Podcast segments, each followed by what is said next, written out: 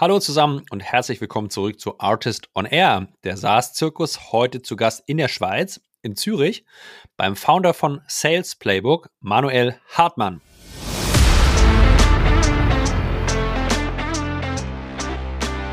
Es muss wirklich skalierbare Strukturen schaffen. Ähm, ich kenne viele Gründer, die haben das aufgebaut von null auf eine halbe Million, eine Million ARR, sogar teilweise wiederkehren und nachher stellen sie fünf Verkäufer ein und niemand kann das repetieren, was die tun. Mhm. Das ist Charisma, das ist Netzwerk, das ist Domänexpertise und es sind nicht Strukturen da, das heißt CRM, Verkaufsprozess, Buyer Journey, Qualifikation, Methodologie, um andere Menschen als die Gründer erfolgreich zu machen.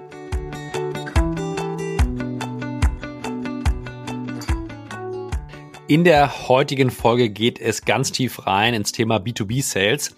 Ich freue mich, dass ich mit Manuel hier jemanden in der Show habe, der sich den ganzen Tag mit nichts anderem beschäftigt und mit Sales Playbook insbesondere Firmen auf der Reise von 0 bis 10 Millionen ARR begleitet. Ähm, wir haben gesprochen über die Themen, die man 2023 im Sales im Griff haben sollte, um gut und erfolgreich durchs Jahr zu kommen. Zum einen dem Erreichen von einem Message Market Fit. Was bedeutet das eigentlich und was verbirgt sich dahinter? Wie baue ich eine Outbound Sales Engine auf, die am Ende auch skalierbar ist und vorhersagbar. Wir haben gesprochen ähm, über Hacks, Tricks und Vorgehensweisen, wie man in kürzerer Zeit größere Deals abschließt und am Ende ein Deep Dive gemacht zum Thema Hiring. Wie baue ich eigentlich ein wirklich gut funktionierendes, agiles, aber auch ambitioniertes Sales-Team auf und ähm, bekomme einfach Weltklasse Leute auch da rein. Das alles und noch viele, viele weitere spannende Themen hört ihr in den nächsten 45 Minuten mit Manuel Hartmann und mit mir, Julius Göllner. Let's go!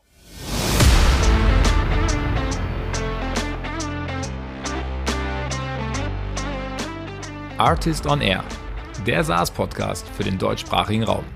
Wertvolle Tipps von erfolgreichen Gründern, Top-Investoren und führenden Industriepartnern, die euch bei der Skalierung eures Unternehmens schnell und unkompliziert weiterhelfen. Zusammengestellt von Janis Bandorski, Julius Göllner und Matthias Ernst. Hallo und herzlich willkommen, Manuel. Ich grüße dich. Hallo, Julius. Danke, dass ich da sein kann. Ja, vielen Dank, dass du es möglich gemacht hast. Äh, ich weiß, die Weihnachtszeit oder Vorweihnachtszeit ist sehr hektisch, Manu. Daher äh, umso größeren Dank an dich, dass du dir die, die Zeit hier einräumen konntest. Manu, ähm, Sales Playbook ist sicherlich vielen schon Begriff und dein Name natürlich auch im LinkedIn-Äther, denke ich, sehr präsent. Dennoch, vielleicht gibt es ja den einen oder anderen, ähm, der noch keine Touchpoints mit dir hatte. Deswegen vielleicht kannst du uns einmal abholen, wer bist du und was machst du? Ja, sehr gerne. Äh, Gründer und Geschäftsführer von Sales Playbook, äh, Nummer 1 Sales Journey Partner im deutschsprachigen Raum für B2B Software as a Service Startups, um den Verkauf schneller aufzubauen und zu skalieren. Und äh, das machen wir entlang von fünf Sales Challenges, äh, die wir einfach gesehen haben, äh, dass es jedes Startup lösen muss. Ähm, wir werden da tiefer eintauchen, noch über die Zeit.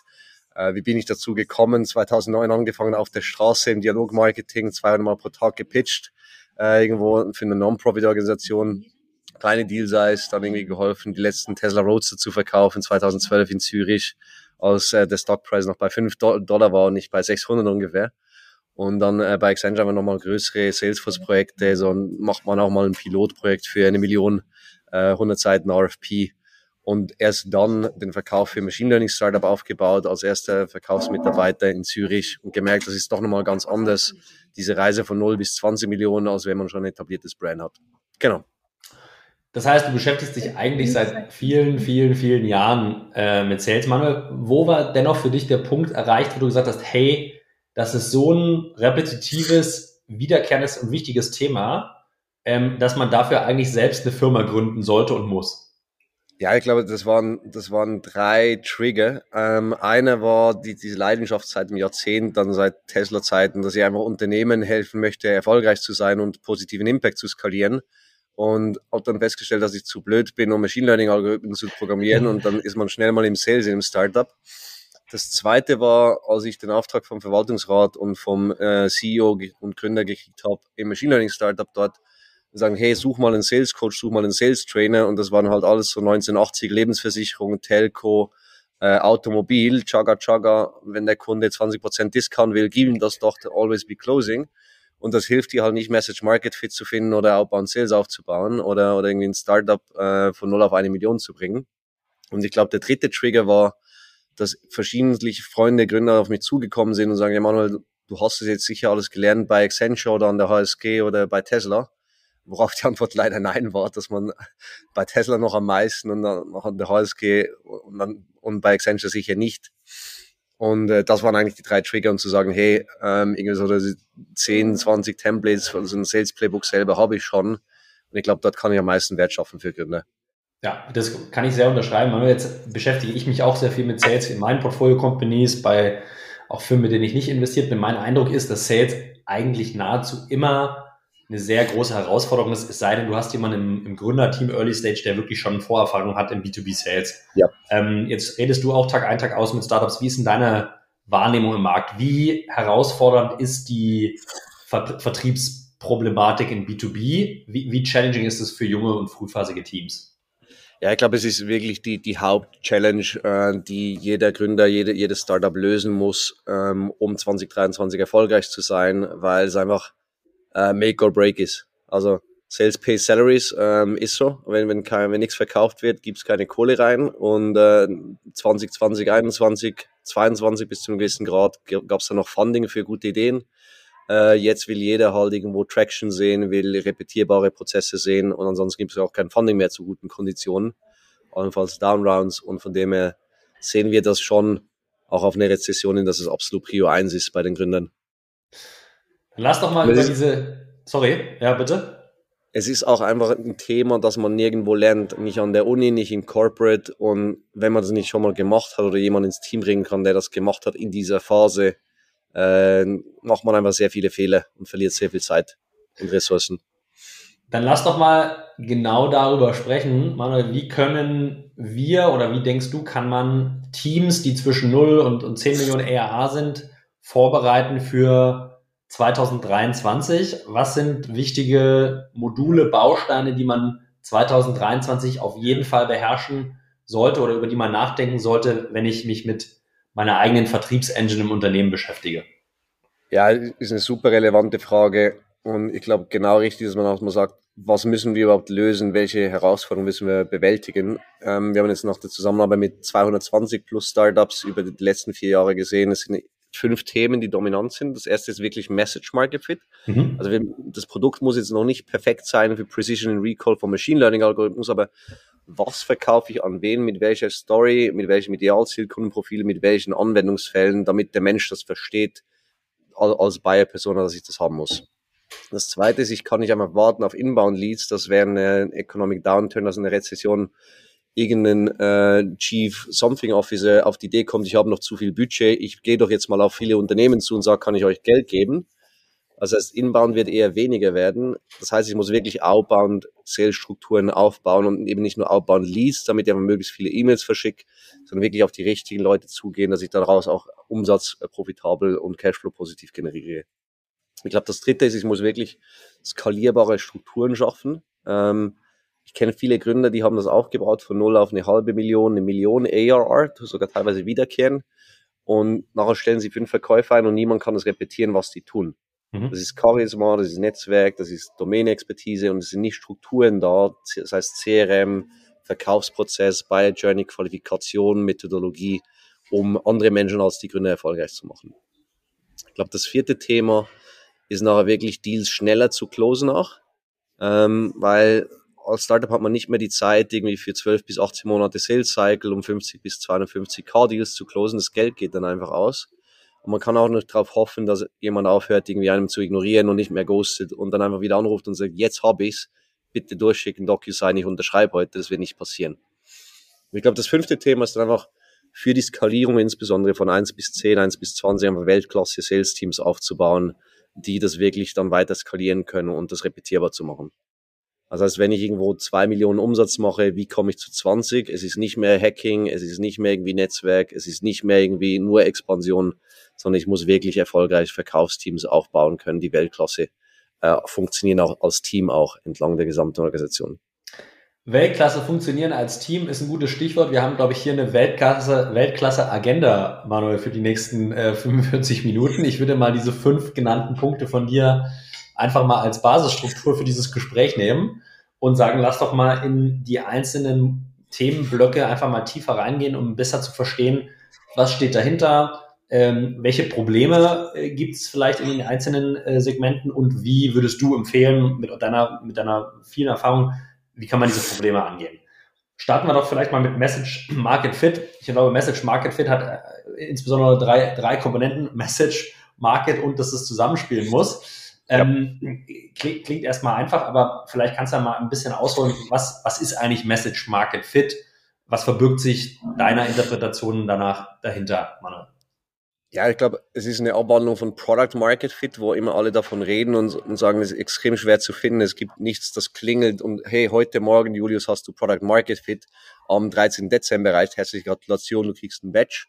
Aber es ist, man merkt in dem Sinne dann, wenn man es hat, dass die Sales-Zyklen Zyklen kollabieren förmlich von Quartalen zu Monaten oder sogar Wochen. Ähm, es ist, wird viel einfacher zu verkaufen. Man braucht weniger Proof of Concepts. Man braucht weniger irgendwo ähm, ich sage jetzt mal, Überzeugungsarbeit durch ganz viele Stakeholder, sondern man merkt es dann, wenn jemand sagt, hey, ist schön, dass du das ansprichst, genau das brauchen wir. Ich brauche das als Mensch, wir brauchen das als Firma. Und das, was sie hier beschreibt als Transformation, ist absolut genau das, was in unserer Firma passieren muss. Mhm. Setzt, setzt wahrscheinlich, so wie ich es raushöre, Manuel, erstmal voraus, dass ich überhaupt ein Gefühl habe. Also erstmal habe ich ein Produkt oder ein Service, das setzen wir jetzt mal als Voraussetzung. Das ist, wie ja. du selber sagst, vielleicht noch gar nicht ewig weit entwickelt. Ja, wenn wir irgendwie zwischen 0 und 2 Millionen ERA sind, dann gibt's, bist du mit dem Produkt ja noch, noch nie mature, sondern am Anfang. Aber nehmen wir okay. mal an, wir haben ein Produkt, das ist in der Entwicklung, das, das, das wird vorangetrieben. Die erste Frage, die ich natürlich stellen würde, ist überhaupt, wen, wen muss ich denn ansprechen mit dem Produkt oder ja. was äh, und warum spreche ich diesen, äh, diese Personen oder diese Companies an? Wie, wie strukturiert ihr das? Wie baut ihr das auf? Kann ein Beispiel geben von OneDot, äh, wo ich vor dem Verkauf aufgebaut habe. Oder am Anfang war das, als ich hingekommen bin, Automated Data Integration and Transformation and Categorization with 36 proprietary Machine Learning Algorithms. Zwei ETH-Gründer, total stolz auf die Algorithmen, waren auch okay. Und sagt, hey, aber jetzt haben wir eine Hypothese, dass wir damit an Einzelhandel und Lebensmitteleinzelhandel verkaufen. Erstens verstehen die kein Englisch ähm, und zweitens ist es denen egal, ob wir Machine Learning haben oder nicht da, dazu kommt jedes erfolgreiche AI-Startup mal irgendwann zum Schluss, dass man weniger über AI redet und mehr über das, was man erreicht. Heute ist irgendwie das Leid, dann Produkte schneller online bringen und Subtitel, um mehr zu verkaufen als, die, als die, vor der Konkurrenz. Das heißt, es gibt sogar noch Subnischen in Commerce, also im Handel, äh, zu Consumer Electronics, zu Do-it-yourself, zu Möbel und zu Marktplätzen, weil das dort einfach nochmal viel erfolgreicher ist. Wir haben zum Beispiel an andere Nischen ausprobiert, gesagt, funktioniert es in Pharma für Trial Data Aggregation von Covid-Tests, also funktioniert das für Datenmigration, was es technisch gesehen ist, funktioniert es irgendwie für Merger. Und es war einfach überall etwas weniger spannend als in diesem Handelsbereich. Und das Ding ist, Kunden wollen mit dir nicht Technologie reden oder irgendwie Total Addressable Market und Series A, sondern sie wollen ihre Probleme lösen. Und da spricht jemand im Handel dann eben erstens mal Deutsch und zweitens eben über Produkte online bringen, Kategoriemanagement und äh, SKU, Stockkeeping Units und nicht über Machine Learning. Das heißt, du musst wirklich die Sprache von der Nische sprechen, ist es Corporate, Mid-Market, Kleinunternehmen, Einzel, einzelne B2C fast, ist es jetzt, wenn Leute sagen, wir verkaufen an Financial Services Unternehmen, das ist nicht spezifisch genug, sondern verkaufst an Privatbanken, in Norddeutschland die äh, Assets under Management vergrößern wollen. Also wie kannst du sehr spezifisch sein? Jetzt habe ich vielleicht meine Hypothesen dazu, Manuel, als Gründer. Also ich, ich, ich, ich möchte verkaufen an Einzelhandel, Lebensmittel, ähm, ja, das ist so mein, das ist so mein, mein meine ICPs. Ähm, jetzt, jetzt bin ich vielleicht ein Gründer, der, der in dem, in dem Vertical, in diesem Segment jetzt aber nicht selber 20 Jahre tätig war. Das heißt, was ist denn deine Empfehlung? Wie kriege ich denn jetzt weiterführende Informationen, Motive, Problemstellungen, Pains? Wie, wie bekomme ich die denn überhaupt von diesen ICPs und Buyer Personas heraus? Ja, du musst, du musst wirklich so eine Validation Engine bauen ähm, mit einer Mischung aus Outbound Sales, aus äh, Kundeninterviews und dann aus neuen Hypothesen, die du schrittweise validierst. Also smart, messbar, actionable, relevant und, und zeitgetrieben, oder? Ich gebe dir ein Beispiel. Ähm, wir haben zum Beispiel geglaubt, dann basierend auf dem Insight, unser erster Jahresvertrag mal mit einem Möbelhändler aus Süddeutschland. Wir gesagt, Möbel macht total viel Sinn, komplexe Produkte, viele Teile, wenig Digitalisierung, überweist uns mal nicht 60.000 Euro nach sieben Wochen Sales Cycle, was viel kürzer war als für dreimal kleinere Beträge. Mit Möbel scheint nach Möbel auszuschauen. Outbound Sales gemacht, Cold Email, Cold Calling, innerhalb von zwei, drei Wochen mit den CEOs gesprochen von den drei größten oder Geschäftsleitungen von den drei größten Möbelhäusern in der Schweiz, in Österreich, Deutschland dann später, festgestellt, klingt super, ist aber entweder noch nicht so digitalisiert, dass wir Wert stiften können von Datenfluss her, oder es ist ihnen auch wurscht, weil es alles Taylor ist. Wenn wir das nicht getan hätten, das schnell via Outbound Sales zu validieren, dann hätten wir wahrscheinlich einfach alles auf Möbel ausgerichtet und hätten ein Jahr dafür gebraucht und nicht zwei Monate. Ja. Und deswegen ist es extrem wichtig, das halt datengetrieben so, so schnell wie möglich zu validieren, ohne Attachment, ob man das gut oder schlecht findet, sondern einfach Resultate sprechen zu lassen. Mhm.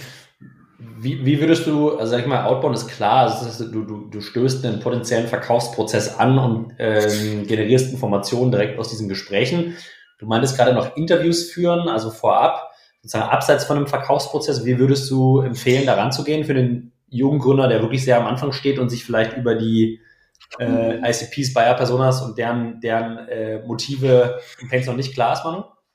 Ja, ich glaube, das Wichtigste dort ist wirklich in die Welt des Kunden zu gehen und, und nicht in seiner Welt zu bleiben. Äh, die, gutes Buch, der Mom-Test ist, glaube ich, irgendwie 100 Seiten. Wenn du als Kind zu, zur Mutter oder zum Vater hingehst und sagst, hey Julius, ich habe das gebaut und es ist total cool, cool und ich habe drei Jahre dafür gebraucht, was meinst du dazu? Sagst du, Julius, gut, mein Sohn Manu, hast du toll gemacht, äh, mach weiter so, schick mir mal eine Offerte und ich schaue es mir an. und dann passiert nichts mehr. Ich habe in dem Moment auch genau null darüber gelernt, wie dein Leben als Julius funktioniert oder? Welche Probleme hast du, wo willst du hin, wieso hast du es noch nicht gelöst, du schläfst nicht unter einem Stein und, und hast nichts gemacht die letzten Jahre, sondern das finde ich eben nur raus, wenn ich wirklich tief, tief hineingehe in Discovery und Qualification, wie wichtig das Problem denn wirklich effizient ist ich glaube, Ärzte sind ein gutes Beispiel dafür. Mhm. Wenn du zu einem Arzt hingehst, sagt er dir nicht, hey Julius, ich habe hier gerade Schmerzmittel und Covid und hier ist meine Zertifizierung und unsere Praxis und uns gibt es seit 15 Jahren und äh, wenn du jetzt heute unterschreibst, gebe ich dir 20% Discount auf die Painkiller. Dann würdest du erstens mal hinter Gitter, weil Prescription without Diagnosis ist, ist, mal, ist Malpractice und landest in den USA im Gefängnis und in Deutschland verlierst du, glaube ich, auch die Lizenz. Aber du musst halt erstmal verstehen, Julius, wo hast du dich verletzt? Wann ist es passiert? Was hast du bereits versucht, das zu fixen? Wieso bist du immer noch da? Was passiert, wenn du es nicht fixst? Ähm, was hat es für einen Impact auf dein Leben? Was bist du bereit zu tun? Dann sprichst du erstmal über die Status Quo-These, wie ich das nenne. Und sagen, hey, jetzt gibt es die drei Optionen, nichts zu tun. Dann heilt der Bruch nicht gerade zusammen und du humpelst immer. Es gibt Physiotherapie, die meisten Leute machen das nicht konsequent genug. Bist du committed, das jeden Morgen eine Viertelstunde zu tun? Es gibt eine OP, dann bist du aber sechs Wochen out und das ist noch nicht, was ich als Arzt anbiete. Vielleicht sind das Partner von mir, vielleicht kannst du es selber lösen, aber es ist einfach mal Lösungsraum aufzeigen, was es für Ansätze gibt. Und dann möchte ich erst verstehen, an welche Ansätze du glaubst, was du bereits versucht hast und wo du hin willst. Und dann können wir einen ersten Dialog führen, kann ich dir helfen, das Problem zu lösen und bist du committed. Absolut verstanden. Manuel, kann ich 100% unterschreiben. Ähm, jetzt ist dennoch die Frage sozusagen, wenn wir über 2023 und die Challenges nachdenken, wann habe ich denn Message Market Fit erreicht? Ja, du hast vorhin schon mal angedeutet, die Sales-Zyklen werden kürzer, aber gibt es so andere Determinanten oder sage ich mal so den Aha-Effekt, wenn du mit Startups zusammenarbeitest, wo du sagst, hey, das schaut so aus, als wenn ihr Message Market Fit geknackt habt? Ja, es gibt, es gibt weitere Indikatoren, absolut. Das erste ist, wenn jemand nicht, nicht Proof of Concepts machen will und irgendwie Validierungsphase lang, sondern wenn er sagt, geil, wann können wir anfangen? Wann können wir starten? Mhm. Kriege ich eine Geld-Zurück-Garantie oder kann ich ein Referenzgespräch machen? Aber ich will jetzt nicht nochmal drei Monate testen, probieren, PowerPoint machen, weil ich will das Problem jetzt lösen. Das zweite ist, wenn nicht groß über den Preis verhandelt wird, sondern es ist allenfalls, hey, ist okay, können wir tun, könnt ihr bei uns vorbeikommen für den Kickoff und, und unsere Leute schulen, damit das sicher funktioniert, damit wir das wirklich einsetzen können. Also Leute wollen wirklich das Problem lösen, die haben es verstanden, die, die wollen Gas geben. Und das dritte ist nochmal, wenn es repetierbar wird. Also wenn ein Kunde sagt, hey, ich bin als Chief Information Officer von äh, einer kleineren Bank in Deutschland. Ich habe noch fünf Freunde, die sind auch CIOs, auch bei einer kleineren Bank und die haben genau die gleichen Probleme wie ich. Darf mhm. ich dir eine Intro machen, weil die wollen genau das gleiche auch. Also willst eigentlich einen Cookie-Cutter bauen, oder? Wo du einen Cookie-Teig durchschicken kannst und du kannst nur cutten und es schaut immer gleich aus, weil ansonsten machst du einfach individuelle Projekte, das passiert ganz vielen Agenturen, ja. die auch siebenstelligen Jahresumsatz machen, aber immer nicht profitabel sind, vielleicht noch Cashflow positiv knapp. Das ist, glaube ich, sage ich mal, ein, ein, sehr guter Punkt äh, oder ein sehr guter Zeitpunkt, Manuel, um zum Themenblock 2 zu kommen. Äh, Outbound Sales. Du hast schon gesagt, Outbound Sales braucht man eigentlich auch schon für den ersten Block, nämlich um die Hypothesen zu den ICPs und Buyer-Personas überhaupt zu validieren. Aber lass uns mal vielleicht davon nochmal loslösen und sagen, okay, warum sagst du, ist Outbound Sales aufbauen und knacken 2023 überhaupt relevant? Ich glaube, das erste Mal ist, du, du kontrollierst es. Also du kannst sagen, wie, mit wie vielen Menschen du sprichst, wie viele Menschen du eine, eine gewisse Markenbekanntheit erreichst und welche Leute du auch ansprichst. Bei Inbounds geht das nicht. Ich meine, manchmal kommt jemand auf die Webseite und es haben ganz viele Mittelständler und sagen, was ist, wenn morgen niemand mehr Offerten anfangen schickt, ever, dann sind wir tot. Das ist nicht cool. Also du bist abhängig von anderen. Outbound kannst du, wenn du ein Telefon hast und du kriegst Nummern, dann wenn du weißt, ich kann zehn Telefonate machen, um einen Termin zu buchen und ich brauche vier Termine, um einen Abschluss zu machen von 20.000 Euro, und dann weißt du, für 100.000 Euro brauche ich 20 Termine, dann brauche ich 200 Anrufe und solange ich willens bin, 200 Anrufe zu machen, kalt, dann weiß ich, dass ich 100.000 Euro Umsatz mache. Das heißt, es ist relativ linear, es ist linear skalierbar. Ja, es ist kein exponential product-led growth, aber es ist predictable. Und ich glaube, genau das ist wichtig, dass du verstehst, wie viel Umsatz mache ich in Q1 2023, wie viel muss ich machen? Und dann kannst du zurückrechnen, das und das muss ich tun, um diesen Umsatz zu erreichen. Mhm. Ohne große externe Abhängigkeiten zu haben. Lass uns doch mal dann darüber sprechen, was brauche ich denn genau, um eine erfolgreiche Outbound Sales Engine aufzusetzen, die genau das schafft, nämlich Vorhersagbarkeit ähm, zu schaffen. Also welche Kernkomponenten spielen eine Rolle? Was muss ich ownen? Was muss ich verstehen? Was muss ich beherrschen, damit das Endresultat genau das ist, was du gerade angesprochen hast? Ich glaube, das Erste, was du beherrschen musst, ist irgendwie, ich sage jetzt mal, das Outbound Sales Stack sauber aufzubauen. Also, dass du mal irgendwo E-Mails sourcen kannst von einer Quelle und sagen, ich will jetzt mit den 50 CIOs von allen DAX-Unternehmen in äh, dieser Branche sprechen. Mhm. Da muss ich irgendwie verstehen, wer sind diese Menschen, wie kriege ich Kontakte, E-Mail, LinkedIn-Profile, Telefonnummern, um überhaupt diesen Kontakt zu finden. Zweitens muss ich irgendwo Kontakt aufnehmen können, habe ich ein Telefon ähm, und nicht nur ein Excel-Sheet, wo ich telefoniere, weil sonst skaliert es nicht mehr, wenn ich im Urlaub bin oder krank oder was auch immer, dann fliegt der Laden auseinander. Das gleiche mit E-Mail, dass es repetierbar wird, dass ich Daten kriege. Sagen kann, ich schreibe 100 E-Mails an Banken und ich schreibe 100 E-Mails an Versicherungen, an die gleiche Buyer-Persona. Bei den einen antworten 30 Prozent, bei den anderen antworten 10 Prozent. Dann gehe ich mal lieber auf Versicherung und versuche das besser zu verstehen, damit ich Daten kriege. Und ich glaube, das, das dritte ist, und das vergessen viele, die einmal sagen, ja, wir machen Outbound Leads und, und mit der Agentur arbeiten für irgendwie 5000 äh, Euro pro Monat oder so, dann kommen die Leads rein und dann was? Leads zahlen keine Löhne, Umsatz zahlt Löhne. Ja, ja. Geld auf der Bank zahlt Löhne, wenn der Kickoff passiert ist. Also wenn, wenn jetzt Leads in meine LinkedIn, E-Mail, Telefon-Inbox reinkommen, was passiert genau dann innerhalb von welchem Zeitraum, wer nimmt die, wer ruft die an, wie schaut der weitere Prozess aus, wie schaut die Buyer Journey aus, um aus Interessenten Umsatz zu generieren. Ich glaube, das sind so die drei wichtigsten Kernresultate, die jeder irgendwo innerhalb drei Monate aufbauen sollte. Ah. Um jetzt den zweiten Punkt zu nehmen, also sozusagen weg von Excel, da heißt wahrscheinlich, übersetzt, so wie ich es verstehe, du brauchst wahrscheinlich in irgendeiner Art und Weise ein CRM-System ja. und auch an das CRM-System angeschlossene weitere Tools, ein E-Mail-Versand, äh, eine E-Mail-Versand-Engine oder eine LinkedIn-Engine, die es möglich macht, einfach verschiedene Kohorten gegeneinander zu, zu messen und überhaupt die Daten ja. zusammenzuführen, oder? Ja, korrekt. Ähm, zum ersten Punkt, wo bekomme ich überhaupt sozusagen Daten für Prospects her? Da würde mich natürlich mal interessieren und wahrscheinlich alle, die zuhören auch. Was ist so euer, eure Secret Source? Wo bekommt ihr gute Datensätze her? Welche, welche Datenbanken, welche Tools nutzt ihr da? Ja, ich glaube, über letztes Jahr zehn mehr oder weniger alle mal durchprobiert wahrscheinlich. Also klar gibt's so, die, die sagen wir mal, Sales Engagement Platforms, Outreach, Outplay, Salesloft, die machen das gut als Sequencing-Tools über mehrere Plattformen. Das ist immer noch das Lead-Sourcing-Thema. Ja. Und das ist einfach so Zoom, Info, Cognism und Apollo, die halt Datenbank basiert sind, was nicht wirklich DSGVO-compliant ist, ganz ehrlich. Ähm, und dann hast du also die Echo-Bots dieser Welt, äh, die im deutschsprachigen Raum sehr stark sind, die, die vielleicht dann kein Sequencing-Tool sind, aber die dort sehr viel helfen können beim Lead Sourcing DSGVO-konform. Ähm, das ist hier eine spannende Sache. Wir persönlich schätzen Interseller sehr, so wie mhm. Interstellar der Film, aber Interseller wie der Verkäufer, mhm. weil es einfach gebaut ist, um alles aus einer Hand zu kriegen. Du kannst mhm. wirklich das Ding an LinkedIn anflanschen, klickst einen Knopf, nimmst die Leads von da, ähm, kannst die direkt kontaktieren, es synchronisiert direkt ins CRM, wenn der Kontakt schon da ist im CRM, sagst, hey, ist ein Duplikat, willst du das trotzdem tun? Das heißt, es geht wirklich aus einer Hand, LinkedIn, Outbound, äh, E-Mail, CRM, das ist sehr angenehm von dem her. Ich kriege auch wirklich gute, gute Daten und kann daraus dann auch je nachdem LinkedIn-Kontakte generieren, wenn ich will.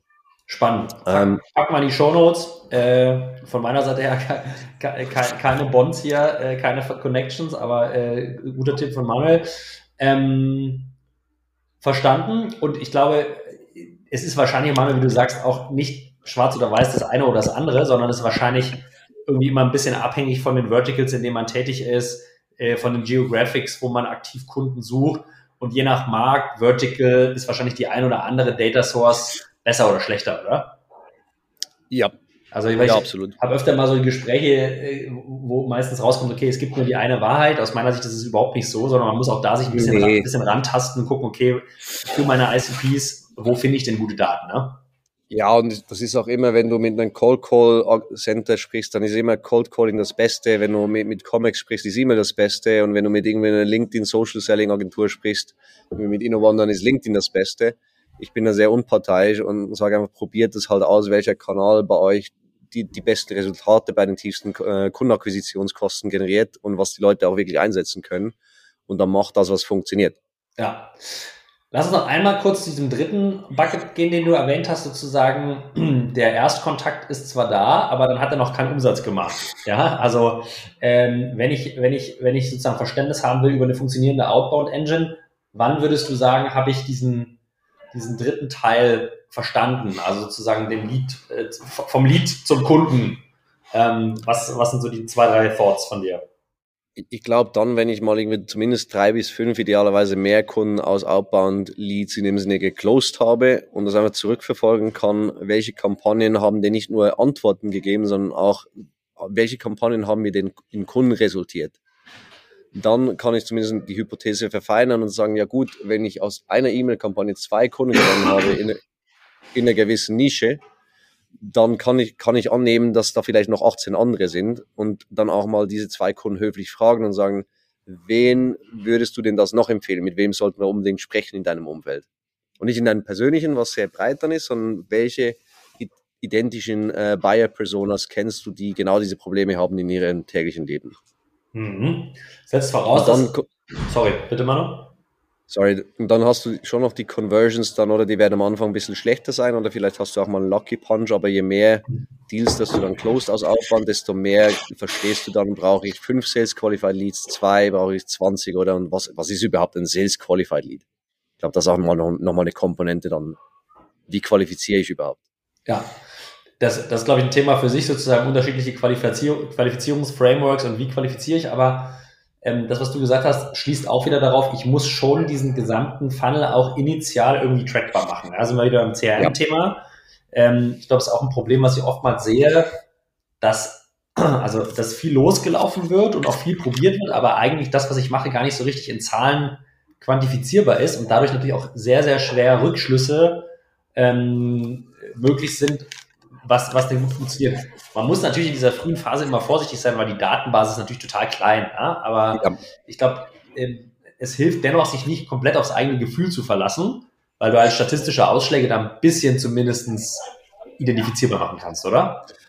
Ja, 100 Prozent. Und ich glaube, das ist auch super wichtig, die Datenbasis größer zu machen. Ich habe auch schon mit einem Kunden gearbeitet, die hatten 1,08 Millionen ARR und eine Million kam von einem Kunden.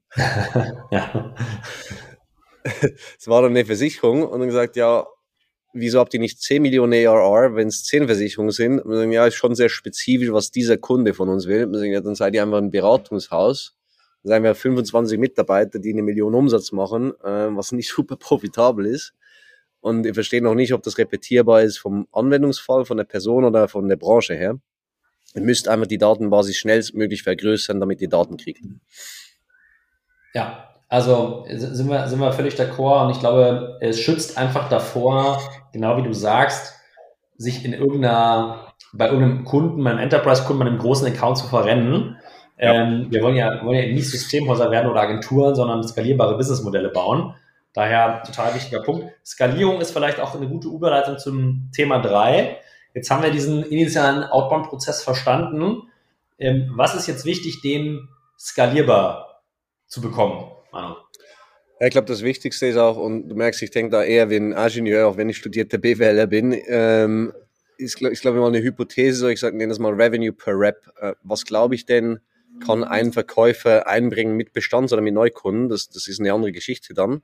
Aber wenn ich sage, ich möchte, dass ein Verkäufer eine halbe Million ARR pro Jahr reinbringt oder retain dann in Customer Success, dann was muss passieren? Unsere Average Deal Size heute ist 25.000 Euro. Dann weiß ich, das sind 20 Deals mhm. im Schnitt. Ja. Wie viel brauche ich für 20 Deals? Ich brauche vier Initialgespräche, um einen Deal abzuschließen. Dann weiß ich, dann brauche ich 80 Gespräche. Wo kriege ich die 80 Gespräche her? Wie viel ist Inbound? Wie viel ist Outbound? Wie viel ist Referrals? Wie viel ist von Bestandskunden? Dann kann ich zumindest diese Hypothese aufstellen. Und dann muss ich aber das auch tracken, ob das wirklich auch passiert in der realen Welt von Conversions her, ob, ob, ob ich mir das einfach wünsche. Meistens, wenn, ich, wenn dann Kunden sagen, ja, weißt du, unser Problem ist, wir brauchen einfach mehr Leads, weil immer wenn wir mit, mit jemandem gesprochen closen wir das auch. Ja. Und dann sagen sie, wie viele Leads hattet ihr denn im Q4? Dann sagen sie 20. Und wir sagen, dann habt ihr 20 Neukunden. Und wir sagen, nee, mehr so vier. und dann, ja, gut, dann ist eure Conversion Rate, dass ihr immer closed, mehr so bei 1 von 5, eigentlich 20 Prozent. Wo sind die anderen 80, die ihr immer closed? Ja, weißt du, manchmal haben die Kunden keine Zeit und kein Geld und keine Prio und melden sich dann später und ja, gut, gut okay. Qualifizierungsthema. Okay, das, das heißt aber, du sagst eigentlich mal, du, du rollst das Pferd von hinten auf und sagst, okay, top-down aus dem Business Case oder zumindest aus einem eigenen Ambitionsniveau ähm, wir haben jetzt einen, einen, Prozess, der funktioniert vielleicht mit einer Person, wir wollen jetzt den, den ARR, New ARR äh, vervierfachen und dann rechnest du sozusagen zurück von, was schaffe ich mit einer FTE oder einem gespannten FTE, kann ja auch sein AI plus SDA, da muss man im Team denken, Absolut. ja, und rechnest quasi von da den Funnel zurück, was muss ich vorne eigentlich reinschütten mit meinen Hypothesen zu Conversions, damit hinten der Umsatz rauskommt, ja? Wo, wo, würdest du sagen, sind da die größten Herausforderungen und wo passieren da die größten Fehler, wenn man jetzt mal diese Logik als Basis nimmt? Ich glaube, die, die größten Herausforderungen sind, dass die Leute immer Zeit unterschätzen. Mhm. Also es kommen dann Kunden, die irgendwie sagen, semi-lustiger Dialog, dann kommt ein Gründer zu mir und sagt, hey, der Sales Rep hat nicht funktioniert. Nach mhm. drei Monaten hat er einfach nichts geclosed. Und wir mussten bei, ich habe den angestellt am 1. Januar und Ende März wollten wir so viel Umsatz machen. Ja, wie lange ist denn dein Sales Cycle im Schnitt? Ja, vier Monate. das ist, Mathe ist nicht deine Stärke, liebe Freund, weil du haust deinen Sales Rep nach drei Monaten raus, wenn dein Sales Cycle einen Monat länger ist, weil er nichts abgeschlossen hat von selber. Und die Leute unterschätzen das immer. Äh, das finden die immer gemein, wenn sie sagen am 1. Juli, ja, hey, wir wollen noch eine halbe Mio ARR reinbringen aus äh, diesem Segment. Und dann sage ich, jetzt vorher hast du erwähnt, deine, dein Sales Cycle ist acht Monate, was ist denn eure Rate Pipeline aktuell? Dann sagen sie ja 200k. Und wir sagen, dann macht ihr maximal noch 200k. Ja. ja. Das ist aber scheiße, da machen wir keine Series A. Wir sagen, das ist so. Sorry to break it to you, aber das ist nicht gut. Also sie unterschätzen immer Zeit, wie lange es dauert, einen Sales Cycle komplett zu machen, bis das Geld noch auf der Bank ist, Cash Conversion, bis der neue Sales Rep auch produktiv ist und nachdem er gestartet hat, nach seiner Kündigungsfrist, nachdem du ihn gefunden hast, nachdem du ihn committed hast. Mhm. Und ich glaube, das andere Thema ist nochmal, dass viele Gründer einfach glauben oder auch Verkaufsleiter sagen, ich kann das und deswegen soll das der andere einfach auch machen und der kann sich hauptberuflich darauf fokussieren, deswegen soll er doppelt so viel machen. Mhm. Nur weil ich eine Million Sales Playbook verkaufen kann, kann ich nicht erwarten von einem Sales Rep, dass er zwei Millionen verkauft, weil ich ja doch nochmal ein bisschen Founder, Netzwerk, Charisma, Erfahrung und so weiter habe und das Ganze schon vier Jahre mache und nicht irgendwie vier Monate. Das heißt, ich muss die Strukturen schaffen, ich muss das Sales Engine schaffen, dass das alle wirklich können. Und die richtigen Assets, die richtigen Prozesse, das richtige Training und, und Enablement auch für die, für die Sales Reps, damit die das eben auch tun können. Hat damit jeder, jeder der, der in die Firma kommt, das tun kann und dass sie auch die richtigen Leute dafür haben hatte ich ein super spannendes Gespräch, Manu, vor ein paar Wochen mit dem Seth the Heart zu Sequential Steps äh, from Founder Sales to VP Sales. Ja. Nichtsdestotrotz vielleicht auch mal an dich die Frage an der Stelle ähm, wie mache ich das eigentlich? Also wenn ich jetzt wirklich den, den ich bin, bin jetzt unterwegs, mache Founder-led Sales, ja, bin wirklich, oder mache Founder Sales, bin wirklich alleine. Ähm, was wäre deine Empfehlung? Wen hole ich als erstes rein und wie, wie bekomme ich den ASAP auf, auf, auf Speed und dass der funktioniert? Ja, ich glaube, das ist die, die, die Billion-Dollar-Question. Und Jason Lemkin, der Gründer von Sauster, hat vorher EchoSign gebaut auf 100 Mio ARR. Man gesagt, the 48 Types of VP Sales, oder? Weil die meisten Gründer wollen dann entweder wollen sie einen VP Sales, weil der ist ja VP und baut das dann total cool, holen sich jemanden von Salesforce oder so, der total gut drin ist mit einer Company, die irgendwie 10 Milliarden ARR macht, noch nie was von 0 auf 1 gebaut hat. Oder sie holen sich einen Account Executive, der total gut ist im Closen. Es gibt nur kein Produkt, kein Pricing, keine Leads, keine Go-to-Market-Strategie und kein CRM. Und der Alan Cherowina, ein guter Lead-Coach von uns, hat das mal so formuliert. Ähm, die meisten Verkäufer sind Piloten. Die sind unterschiedlich gut, wie, ob sie in den Airbus A380 fliegen oder ein kleines Privatflugzeug, aber die meisten Piloten sind keine Ingenieure, die Flugzeuge bauen. Mhm. Der erste Sales-Mitarbeiter muss noch stark am Flugzeug bauen. Die meisten Piloten sind nicht sonderlich gute Bauer. Das heißt, die, die erste Person, die du brauchst, ist kein klassischer Verkäufer. Mhm. Weil es ist viel mehr Go-to-Market, Message-Market-Fit finden, Outbound Sales aufbauen, Prozesse etablieren. Die, die Dinge, die wir in den letzten 30 Minuten besprochen haben, was kein klassisches Skillset von einem Verkäufer ist. Und also jetzt die, die, die 500.000 Euro Frage zurück. Wo finde ich den, wo finde ich den denn dann, Manu? Was ist denn das für ein Profil? Die bierbrauende Pommesnudelkuh, wie das an Artis jemand genannt hat. Ja. Äh, eierlegende Wollmilchsau. Ähm, ich finde die bei einer Person, die vielleicht selber mal was gegründet hat, also die selber die Probleme kennt, halt mhm. von 0 auf 1, von 1 auf 5 Millionen, ähm, die selber sehr unternehmerisch ist, also die eigentlich Mitunternehmer mit mir ist, Sparringpartner und einfach selber baut und, und macht und Probleme löst und die schon eine, eine hohe Kunden- und Verkaufsaffinität hat, also die irgendwie versteht, Umsatz Umsatz schaffen heißt Probleme lösen für Kunden. Das motiviert mich am Morgen aufzustehen. Ich will das verstehen von den Menschen. Ich will denen helfen. Ich setze mich mit denen hin, bis das Problem weg ist. Und, und ich habe ein gewisses analytisches Skillset, um zu verstehen, wo ich immer wieder die gleichen Probleme finde, wie ich die lösen kann und wie ich dort wirklich auf ein skalierbares Produkt komme. Mhm, verstanden. Wen hast du als erstes eingestellt bei Sales Playbook, als ersten, als ersten Rap? Colin Casey äh, gesagt, total cool, war eine, Empfehlung von Patrick Trümpi, ähm, den ich sehr schätze als Chief Sales Officer, bis ich festgestellt habe, dass Patrick den gar nicht kannte.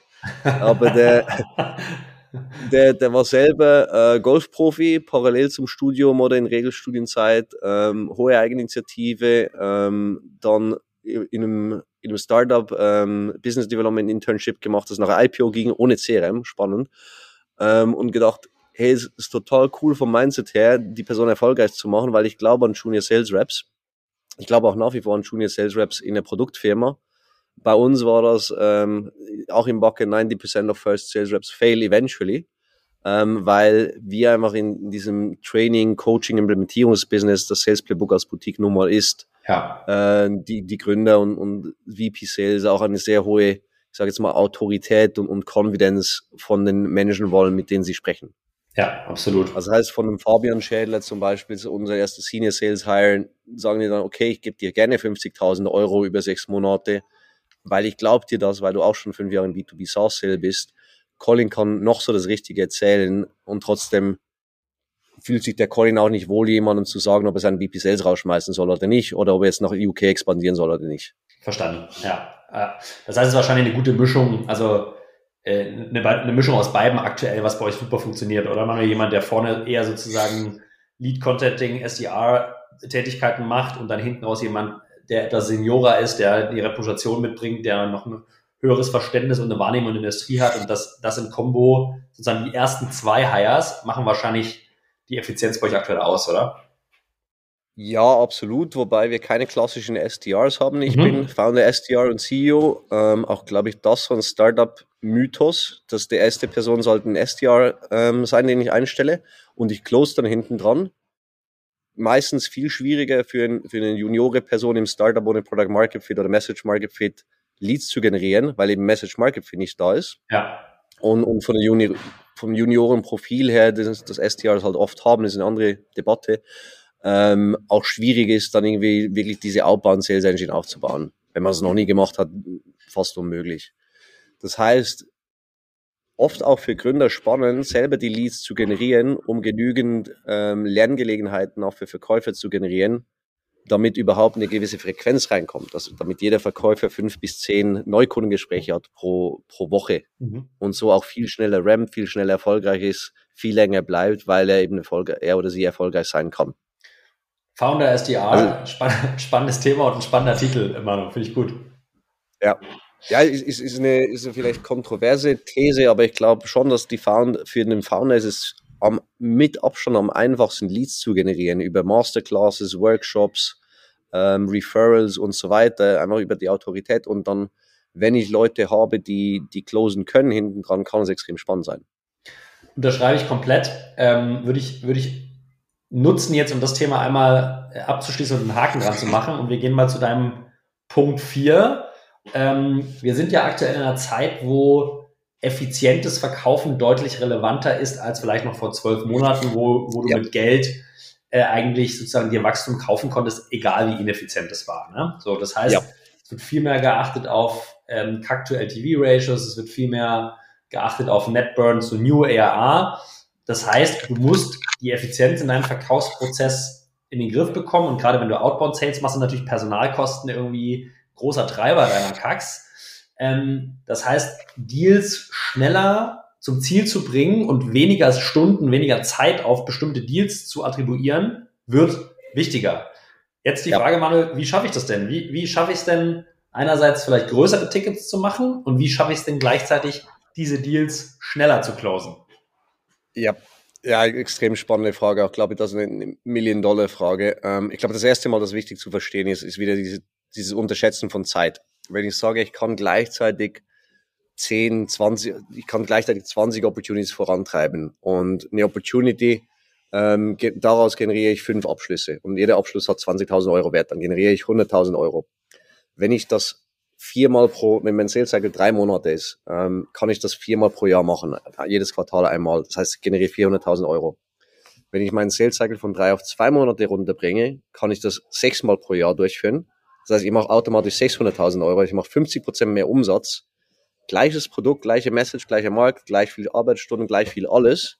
Nur hat sich mein, weil sie mein Sales Cycle verkürzt hat um 33 Prozent, mache ich 50 Prozent mehr Umsatz. Ich glaube, das ist extrem wichtig zu verstehen. Mhm. Der, der Impact von Sales Velocity. Ähm, ich glaube, das zweite Thema ist, wie kann ich Deals schneller abschließen, indem dass ich mehr Zeit verbringe mit Kunden, die wirklich extrem viel Wert von mir kriegen können, die extrem committed sind dadurch und weniger Zeit mit denen, die eh nie Kunde werden wollen. Das heißt, nicht mich biegen und brechen, um, um jemandem zu sagen, hey, du bist gerade einen Marathon gelaufen, Julius, du bist dehydriert, du, schwankst und benimmst dich wie ein Besoffener, du brauchst jetzt Wasser. Wenn du sagst, nö, mir geht's gut, dann kann ich entweder die, versuchen, dich davon zu überzeugen und ich kann dir auch den Kopf im Brunnen halten und Waterboarding betreiben. Wenn du kräftig genug bist, kommst du raus und haust mir eine rein. Wenn nicht, dann stirbst du, beides ist nicht gut. Ist nicht, nicht gut für Customer Success.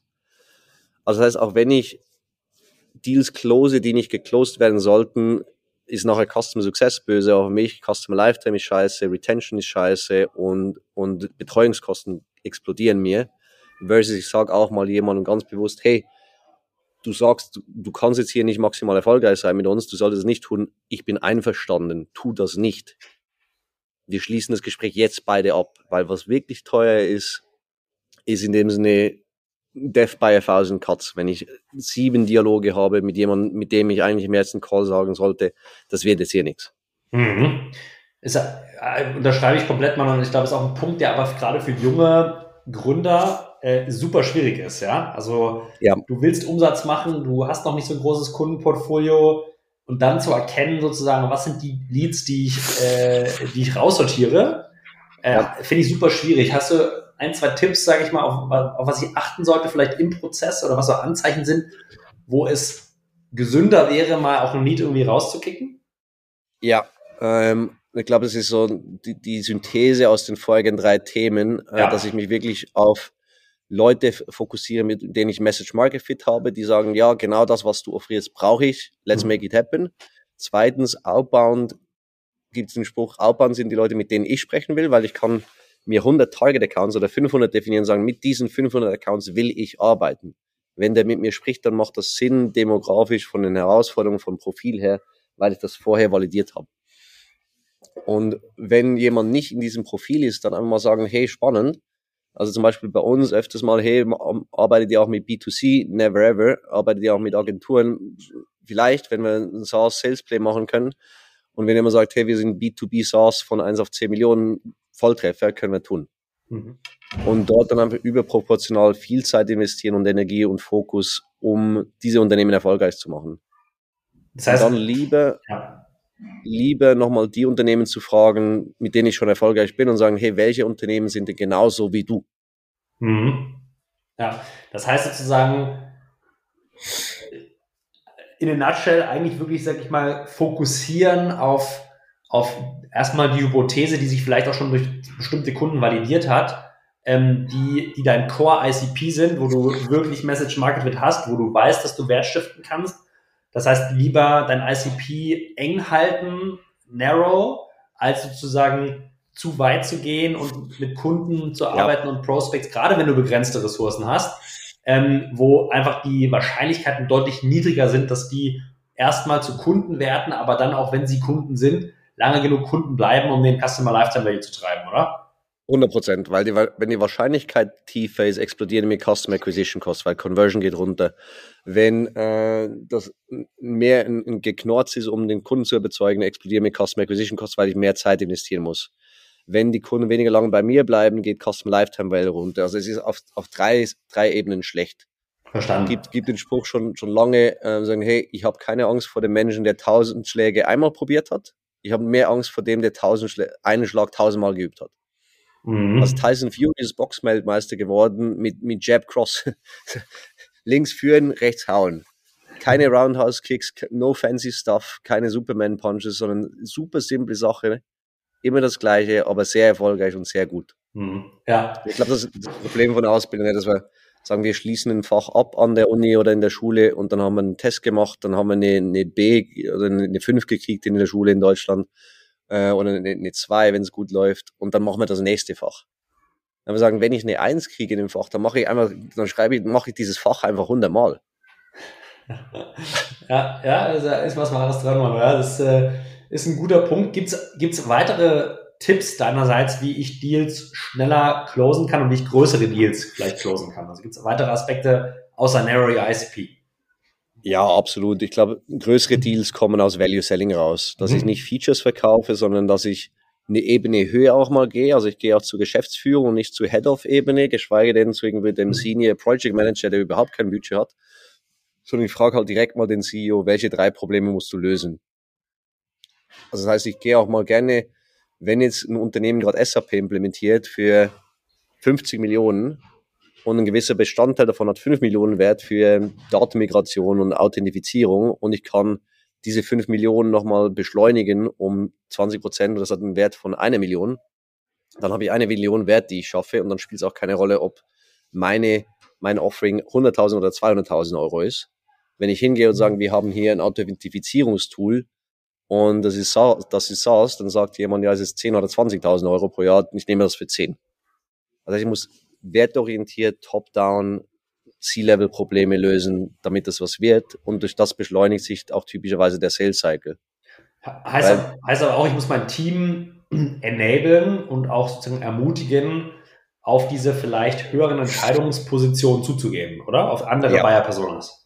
Ja, also sie müssen dorthin gehen, wo, wo es weh tut, wo es halt challenging ist und auch in der Qualifizierung die harten Fragen stellen und sagen, hey, was, was brauchst du denn, um diesen Monat 100.000 Euro zu investieren? Mhm. Das ist schwierig mental. Mhm. Aber ansonsten ist es wie dieser schlechte Witz, dass jemand ist beim, beim Leuchtturm oder beim, bei einer Laterne und, und krabbelt dort am Boden rum und ich frage, was suchst du? Das sind meine Schlüssel. Du hast ihn verloren, dort drüben im Dunkeln und sagen, wieso suchst du hier im Licht?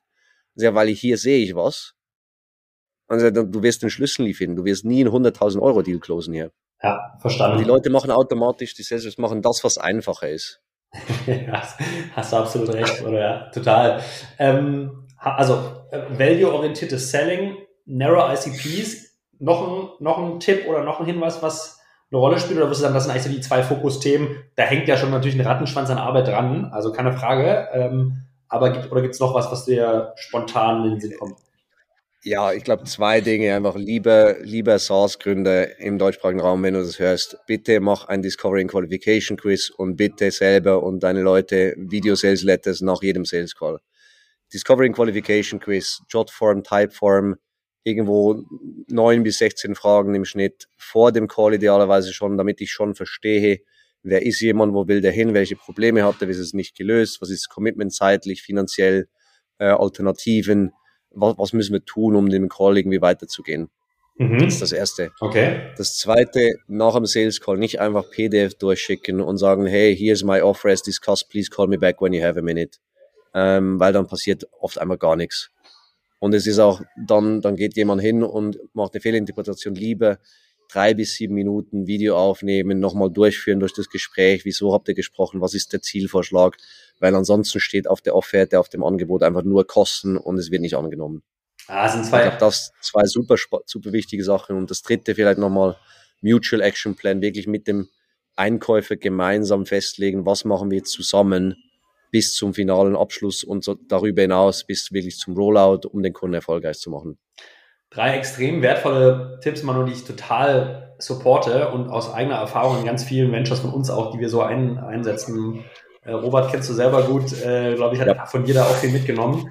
Ähm, die psychologische Angst, die da natürlich immer so ein bisschen hintersteckt, ist gerade bei dem Jobform vorab, okay, kreiere ich dadurch eine Barriere? Erfahrungsgemäß ist die so gering, die Leute sind froh, wenn sie sich im Call besser verstanden fühlen und du sparst dir halt im Call wertvolle Minuten und meistens mindestens eine Iteration, weil sonst geht der erste Call erstmal nur darauf drauf, diese Basisfragen zu, zu stellen, ja. Und du kannst natürlich auch rausqualifizieren.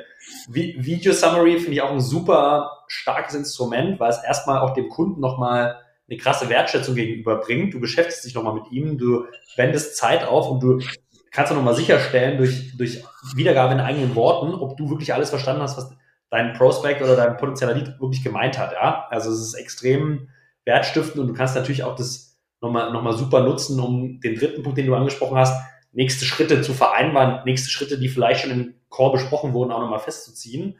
Also ähm, finde ich, find ich super, wer da mal ein bisschen mehr Input braucht, kann sich sicherlich per LinkedIn auch mal an dich wenden und du hast super zwei, gerne. Äh, Beispiele, wie man es wie super machen kann, oder?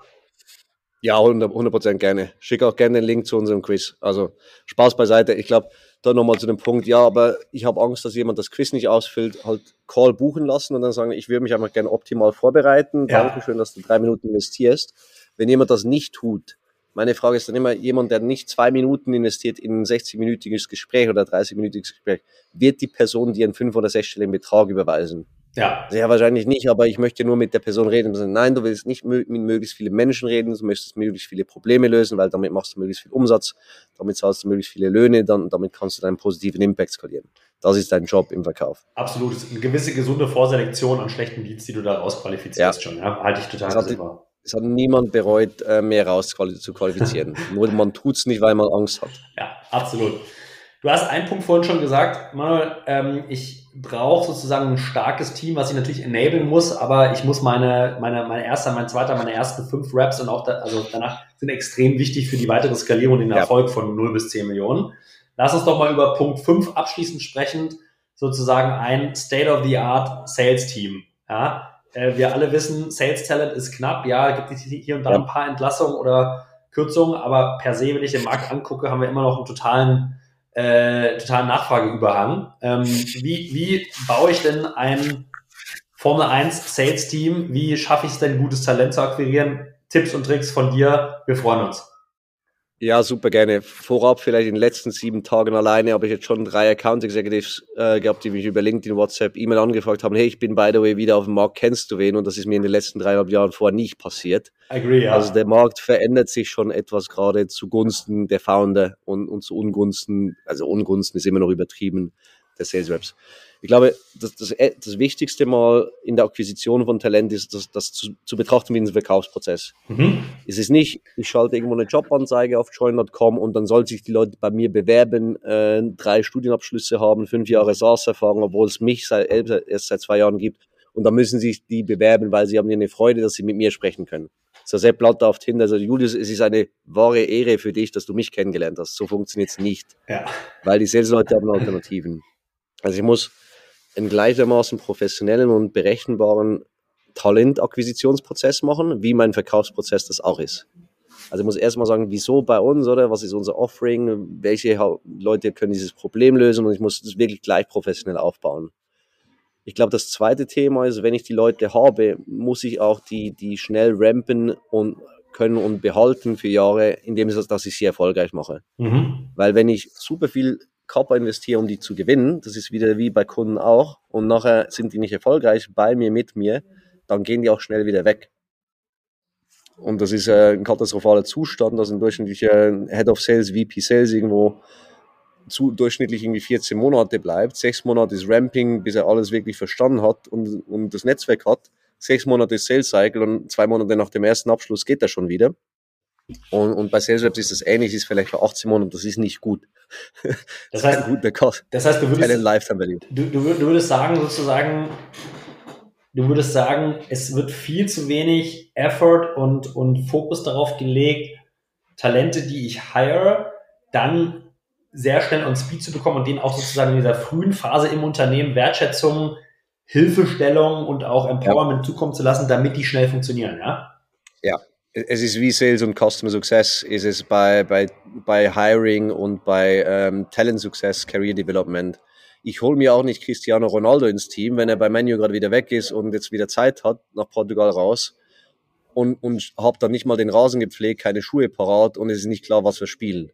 Mhm, ja. Und wenn Cristiano Ronaldo zu mir kommt, möchte er schon auch irgendwie einen Coach haben, der ihn besser macht und nicht einfach eine, eine, eine Mannschaft von Vollpfeifen, sondern A-Player gehen halt zu, zu A-Playern hin. Und wenn er merkt, dass, dass er da nicht erfolgreich sein kann und dass seine Peers gleich viel verdienen, obwohl er selber doppelt so viel Umsatz reinbringt, dann macht das ihm keinen Spaß. Also Manuel, ich habe auf jeden Fall schon mal einen Vorschlag für nächstes Jahr Masterclass auf dem Artist Summit. Die 20 besten Sales-Analogien von Manuel Hartmann äh, Fände ich auf jeden Fall the most, the most entertaining format, äh, go. was wir machen können. Extrem unterhaltsam, aber auch, auch total nachvollziehbar, was du sagst, finde ich an vielen Stellen total äh, coole, super Analogien, finde ich richtig gut. Lass uns noch mal kurz auf das, das Thema gehen. Okay, also verstanden. Ähm, ich baue meinen Acquisition-Prozess für Talent eigentlich genauso auf wie eine Sales Engine äh, viel mehr Fokus leben auf Ramp-up und sozusagen Hilfestellung, damit die Leute einfach schnell funktionieren und Erfolgserlebnisse auch selbst generieren können. Gibt es noch was, was, wo du sagst, das ist extrem wichtig, um World-Class-Sales-Team aufzubauen? Ja, ich glaube, das Zusammenspiel mit Marketing und, und Customer Success. Äh, mhm. es funktioniert immer noch oft als Silos, äh, getrennte Ziele, Sales beschwert sich, dass vom Marketing nur Schrott kommt und Marketing beschwert sich bei Sales, dass sie nichts closen. Customer Success beschwert sich bei Sales, dass äh, nur Scheiß geclosed wurde, um Ziele zu erreichen und die Kunden super nicht passen. Und Sales beschwert sich bei Customer Success, dass die Kunden wieder gehen, die so hart waren zu akquirieren. Ja. Dass wirklich eine, eine Revenue Engine funktioniert und eine, eine Umsatzorganisation, wo Marketing, Verkauf und Customer Success in einer Hand arbeiten. Weil mhm. für den Kunden ist es ein Kundenerlebnis. Wie würdest du Sollte das orchestrieren, Manu? Also wie würdest du das organisatorisch orchestrieren, gerade in Companies, die ja noch relativ klein sind und im Wachstum? Ich glaube, gerade wenn sie relativ klein sind und im Wachstum, muss es einfach aus einer Hand passieren, dass ein Sales Rep nicht einfach sagt, ich habe es verkauft, DocuSign ist drin oder, oder ein EcuSign Better Proposal. Es ist nicht mehr mein Problem, sondern dass der, der Verkäufer auch mitgeht in den Kundenerfolgsplan und schaut, ist der Kunde erfolgreich. Das kann sich, das lohnt sich immer noch für Upselling, Cross-Selling, Referrals, Testimonials, mhm. dass Marketing auch mal einen Call Call macht und versteht, wie ist denn diese Welt? Was, was sind, haben die Kunden wirklich für Probleme? Weil das Schöne ist ja, ich sage dann immer, Sales ist so wie Marketing, nur muss man mit Menschen sprechen. Direkt, kriegt auf die Fresse und, und dass Sales aber auch selber sich besser engagiert für, für Content und für die Customer Journey. Und auch mal sagt, ich schreibe auch mal ein kurzes White Paper eine Seite oder einen Blogbeitrag. Ich, ich gehe auch mal rein in den Kundenerfolgsplan und schaue, ist der Kunde happy nachher. Damit einfach die gegenseitige Empathie und, und, und das, das Verständnis einfach nochmal besser wird. Klingt so für mich nach eigentlich drei Sachen, die man machen kann. Einmal wahrscheinlich das organisatorisch unter einen Gründer zu hängen, ja, dass sozusagen ja. da, dass, ja. dass da keine Silos entstehen. Zwei ist wahrscheinlich irgendwie auch in den Zielsystemen gemeinsame Ziele zu verankern, oder? Also, dass 100%. man zumindest sicherstellt, dass die Leute gleichgerichtet arbeiten und gleiche Zielsysteme haben oder ähnliche. Und das dritte ist ja. wahrscheinlich Austauschformate schaffen man, oder? Zwischen den Abteilungen, also dass nicht jeder für sich vor sich her werkelt, sondern dass es viel Interaktion gibt, viele Feedback-Loops, viele Informationen auch gerade in der frühen Phase zurückgespielt werden, damit die jeweils andere Abteilung Verständnis dafür generiert, oder? 100 Prozent. Und ich glaube, das Discovery and Qualification Quiz ist zum Beispiel ein, eine Methode, um einfach das, das Alignment zwischen Marketing und Verkauf zu verbessern, weil ansonsten hast du immer diese emotionale Debatte, ob jetzt ein Lead Sales Qualified Lead ist oder nicht. Wenn halt jemand das Ding beantwortet und sagt, ich bin in diesem, diesem Segment, bin bereit, 20.000 Euro zu investieren innerhalb von den nächsten drei Monate und ähm, bin bereit, die Zeit zu committen, dann ist es halt Sales Qualified und sonst halt nicht. Und es nimmt ja. die emotionale Komponente raus und beide haben einen Maßstab, wo sie sich darauf berufen können. Ich glaube, das ist ein super Schlusswort, Manu. Ja, ich glaube, es, es braucht gemeinschaftliche Anstrengungen in 2023, um skalierbare Sales Engines zu bauen. Ja, es ist nicht eine alleinige Aufgabe nur für Sales, sondern wie du sagst, es ist eine Teamaufgabe mit Marketing und Customer Success. Und nur wenn es gemeinschaftlich funktioniert und die gerade besprochenen fünf Themen ähm, äh, Anklang finden, glaube ich, dann hat man, hat man Erfolg. Manu, vielen Dank für die wertvollen Einblicke. Sicherlich super, super wertstiftend für gerade ähm, Founder, die, die in den frühen Phasen ihrer, ihrer unternehmerischen Reise stehen. Ähm, freue mich auf jeden Fall, dich wiederzusehen im Oktober nächsten Jahres zum Artist. Ähm, ja, kann einfach sagen, danke. Entlasse dich aber nicht äh, vorher, bevor du uns einen äh, Tipp fürs ähm, Restaurant in Zürich gegeben hast. Äh, Manu, ich weiß, das beste Essen gibt's bei dir zu Hause. Ja, ich bin selber schon mal in Genuss gekommen.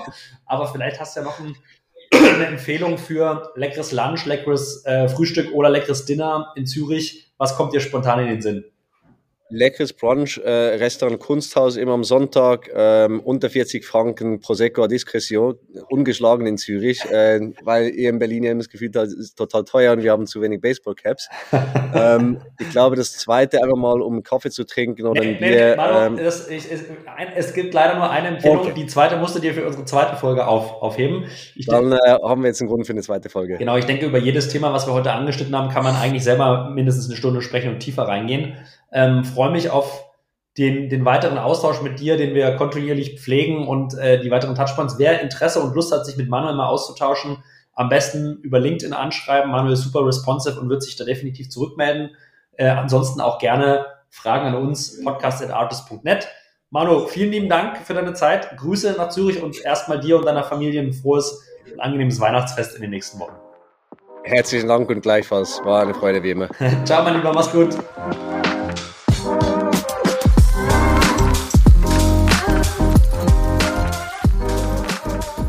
Ihr Lieben, vielen Dank fürs Zuhören äh, in dieser Woche und ich hoffe, ihr habt viel mitgenommen. 2023 wird sicherlich ein anspruchsvolles und ähm, nicht ganz einfaches Jahr, aber es wird spannend, es ist viel Opportunity draus und ich hoffe, Manuel konnte euch ein bisschen erklären, wie man zumindest auf der Sales-Seite sich gut aufstellt. Hm, an dieser Stelle kurzer Hinweis in eigener Sache auf den Artist Summit am 12.10. diesen Jahres. Ähm, die neue Website ist live, wie ihr vielleicht schon gesehen habt, www.artist.net. Da findet ihr alle Informationen zu Speakern in diesem Jahr. Es sind ein paar sehr, sehr interessante, spannende Leute dabei, ein paar wirkliche Schwergewichte von Point9 über Cherry Ventures, Y42 und viele, viele weitere. Schaut mal drauf. Ähm, der Bewerbungsprozess ist jetzt freigeschaltet. Und äh, wir freuen uns natürlich auf jeden, der kommt und äh, mit euch gemeinsam einen super spannenden Tag, besser gesagt in dieser in diesem Jahr eine Woche, die Berlin SaaS Week zu verbringen. Es wird von Mittwoch bis Freitag viele, viele, viele Side-Events geben von äh, VCs, von Industry-Partnern. Das heißt, es lohnt sich auf jeden Fall in Berlin zu sein. Wir freuen uns auf euch und das war's von mir. Liebe Grüße und allen eine erfolgreiche äh, nächste Woche. Der Julius. Ciao.